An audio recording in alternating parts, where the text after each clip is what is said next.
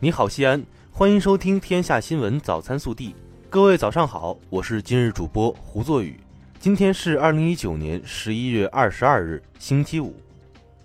湿气象台十一月二十一日十六点发布天气预报：近期我市云量较多。二十四号受短波槽和冷空气的影响，我市有一次降水降温天气过程。届时大气扩散条件转好，霾天气会有所减弱。但后期大气扩散条件会再次变差，又将出现霾天气，提醒公众做好健康防护。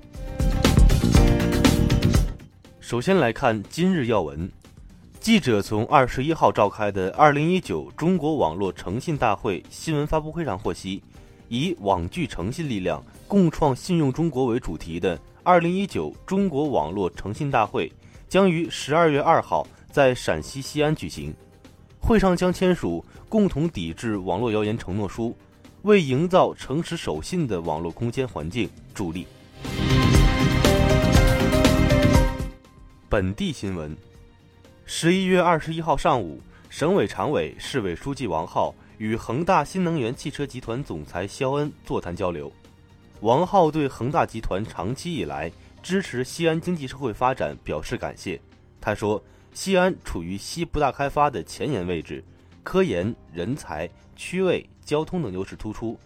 当前正加快建设国家中心城市、“一带一路”综合实验区和先进制造业强势，面临着千载难逢的发展机遇。欢迎恒大进一步扩大新能源汽车投资布局，把更多新技术、新产品、新模式放在西安。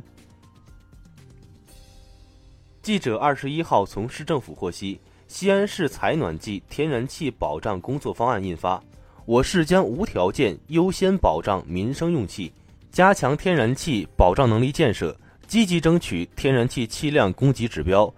确保采暖季民生用气安全稳定供应，人民群众温暖过冬。日前，省政府办公厅印发关于完善促进消费体制机制。进一步激发居民消费潜力的实施意见，我省将实施消费升级计划，支持西安建设国际消费城市，高标准布局建设具有国际影响力的大型消费商圈。今年以来，猪肉价格持续上涨，让市民的菜篮子重了不少。日前，记者从省发改委发布的重要商品市场价格监测数据获悉，我省生猪猪肉价格连续三周下降。目前，猪肉平均批发价格为四十一元每公斤，每公斤降了十一元。此外，根据市场监测数据分析，目前至十二月份，我市猪肉价格不会有太大波动，或将仍然处于缓慢回落的状态。省统计局日前发布数据显示，今年前三季度，我省商品房销售面积增长百分之六点四，其中一百四十四平米以上普通住宅增幅最大。别墅、高档公寓的销售面积增速回落。十一月二十一号，记者从市发改委获悉，受国家发展改革委委托，中国国际工程咨询公司召开了西安咸阳国际机场三期工程可行性研究报告评估会。专家组一致认为，西安咸阳国际机场三期工程可行性研究报告科学合理，满足可行性研究报告深度要求。项目建成后。可满足二零三零年旅客吞吐量八千三百万人次、货油吞吐量一千万吨、飞机起降架次五十九点五万架次的发展需求。昨日，记者从国际港务区获悉，西安奥体中心作为十四运的主会场，在设计与建设过程中立足科技前沿，是国内首座四点零版智慧场馆项目。今后。西安奥体中心也将成为西安一张亮丽的城市名片。昨日下午，由西咸新区宣传部、西咸新区文化广电新闻出版局及西安报业传媒集团主办，西安报业传媒集团新媒体中心执行的“二零一九琴声动人陕西话讲陕西故事盛典暨吴克敬作品新娘分享会”在陕西省新华书店丰东阿房书城隆重举办。此次方言传琴第二季吸引全国的百余名声音大咖积极参与，留下了一百个真情满满的琴声故事。其中十九名声音大咖脱颖而出，荣获奖项。昨日，记者从西安交通大学获悉，西安交大2020年少年班招生政策出炉，少年班面向全国招生200名，12月1日起报名。二十一号，记者获悉，经开区基础教育提升三年行动方案2019到2021年正式亮相。根据方案，经开区将完成新建、改扩建中小学、幼儿园十二所，新增学位二点一万个。此外，临潼区今年新开工建设和改扩建七所中小学、幼儿园，确保二零二零年九月前交付使用，新增学位一千三百九十五个。陕西泰华旅游索道公路有限公司近日发出公告，按照国家客运索道安全规范及索道设备供应商设计要求，结合索道运营状况及华山景区实际。该公司定于二零一九年十一月二十五号到十二月十五号对索道设备进行全面检修、维护保养。检修期间，索道停止对外运营。二零一九赛季中甲年度颁奖盛典日前在北京圆满落幕，陕西足球获得大丰收，拿到优秀赛区、最佳人气赛区、最佳射手、最佳主教练四项大奖。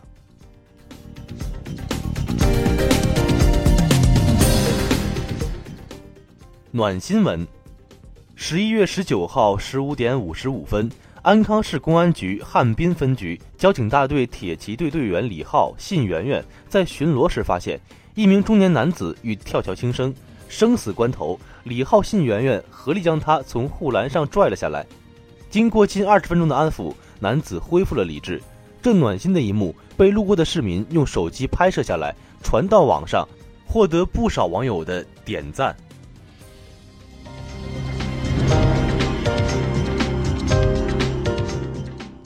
国内新闻，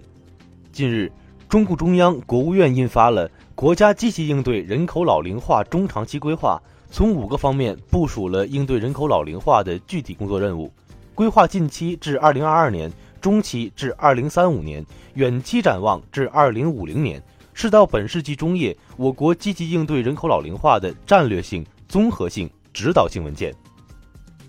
二十一号。国务院办公厅发布关于二零二零年部分节假日安排的通知。通知显示，二零二零年元旦放假一天，劳动节放假调休共五天，国庆节、中秋节放假调休共八天。二十号召开的中国国务院常务会议决定，为进一步减轻纳税人，特别是中低收入群体负担，暂定两年内对综合所得年收入不超过十二万元。或年度补税金额较低的纳税人免除汇算清缴义务。交通运输部、国家发改委二十一号公布关于深化道路运输价格改革的意见。明年一月一号起，除九座及以下客车外，每一成人旅客可携带一名六周岁含六周岁以下或者身高一点二米含一点二米以下，且不单独占用座位的儿童免费乘车。六到十四周岁或者身高为一点二到一点五米的儿童乘车执行客票半价优待，并提供座位。该意见自明年元旦起实行。十一月二十一号，中国就业培训技术指导中心发布二零一九年第三季度全国招聘求职一百个短缺职业排行，这是全国层面首次汇总发布人力资源市场招聘求职短缺职业排行。排行显示，营销员、收银员。餐厅服务员、保安员、保洁员、商品营业员、家政服务员、车工、焊工、装卸搬运工排名前十。二十一号，正在月球背面执行探测任务的嫦娥四号着陆器和玉兔二号月球车成功自主唤醒，恢复月面工作，进入第十二个月昼工作期。嫦娥四号在月球背面工作时长已突破三百天，达到三百二十二天。玉兔二号月球车行驶里程也成功突破三百米，达到三百一十八点六二米，实现双三百突破。江苏省淮安市中院二十一号一审公开开庭审理了国家烟草专卖局原党组成员、副局长赵洪顺受贿一案。赵洪顺利用职务便利非法收受财物，共计折合九千零三十二万余元。其当庭表示认罪悔罪，本案将择期宣判。近日，袁隆平团队主持承担的湖南双季稻周年绿色优质丰产增效技术集成与示范项目有了新进展。今年双季稻合计均亩产一千三百六十五公斤，创下了我国双季稻产量新高。这一成绩比普通双季稻高产区增产约百分之三十。据北京市公安局东城分局官方微博消息，二零一九年十一月二十一号六点三十分许，一女中学生在东城区天坛东路一过街天桥附近遇害，警方迅速工作，将犯罪嫌疑人张某某（男，四十一岁）抓获。该人对行凶杀人的事实供认不讳。目前案件正在进一步调查中。河南省虞城县公安局十一月二十一号通过官方微信发布关于对虞城交警幺幺二零有关涉案人员处理情况的通报。通报称，网民举报的虞城交警收黑钱情况基本属实，对涉案四名辅警予以辞退并依法拘留。虞城县交警大队大队长等八名相关责任人给予记大过等政务处分。十九号。从广州飞往纽约的南航 CZ 三九九航班上，一老年旅客突然无法排尿，面临膀胱破裂危险。同在机上的海南省人民医院医生肖占祥，利用便携式氧气瓶面罩上的导管、注射器针头、瓶装牛奶吸管、胶布，自制穿刺吸尿装置。暨南大学附属第一医院广东华侨医院医生张红，整整三十七分钟，不断用嘴吸出尿液，吐到杯中。帮老人排出七百到八百毫升尿液，使其转危为安。日前，二零一九年感动中国年度人物评选候选人公布，作为中国体育的唯一代表，今年成功卫冕世界杯冠军的中国女排光荣入围，这也是这支王者之师第五次入选感动中国人物评选大奖。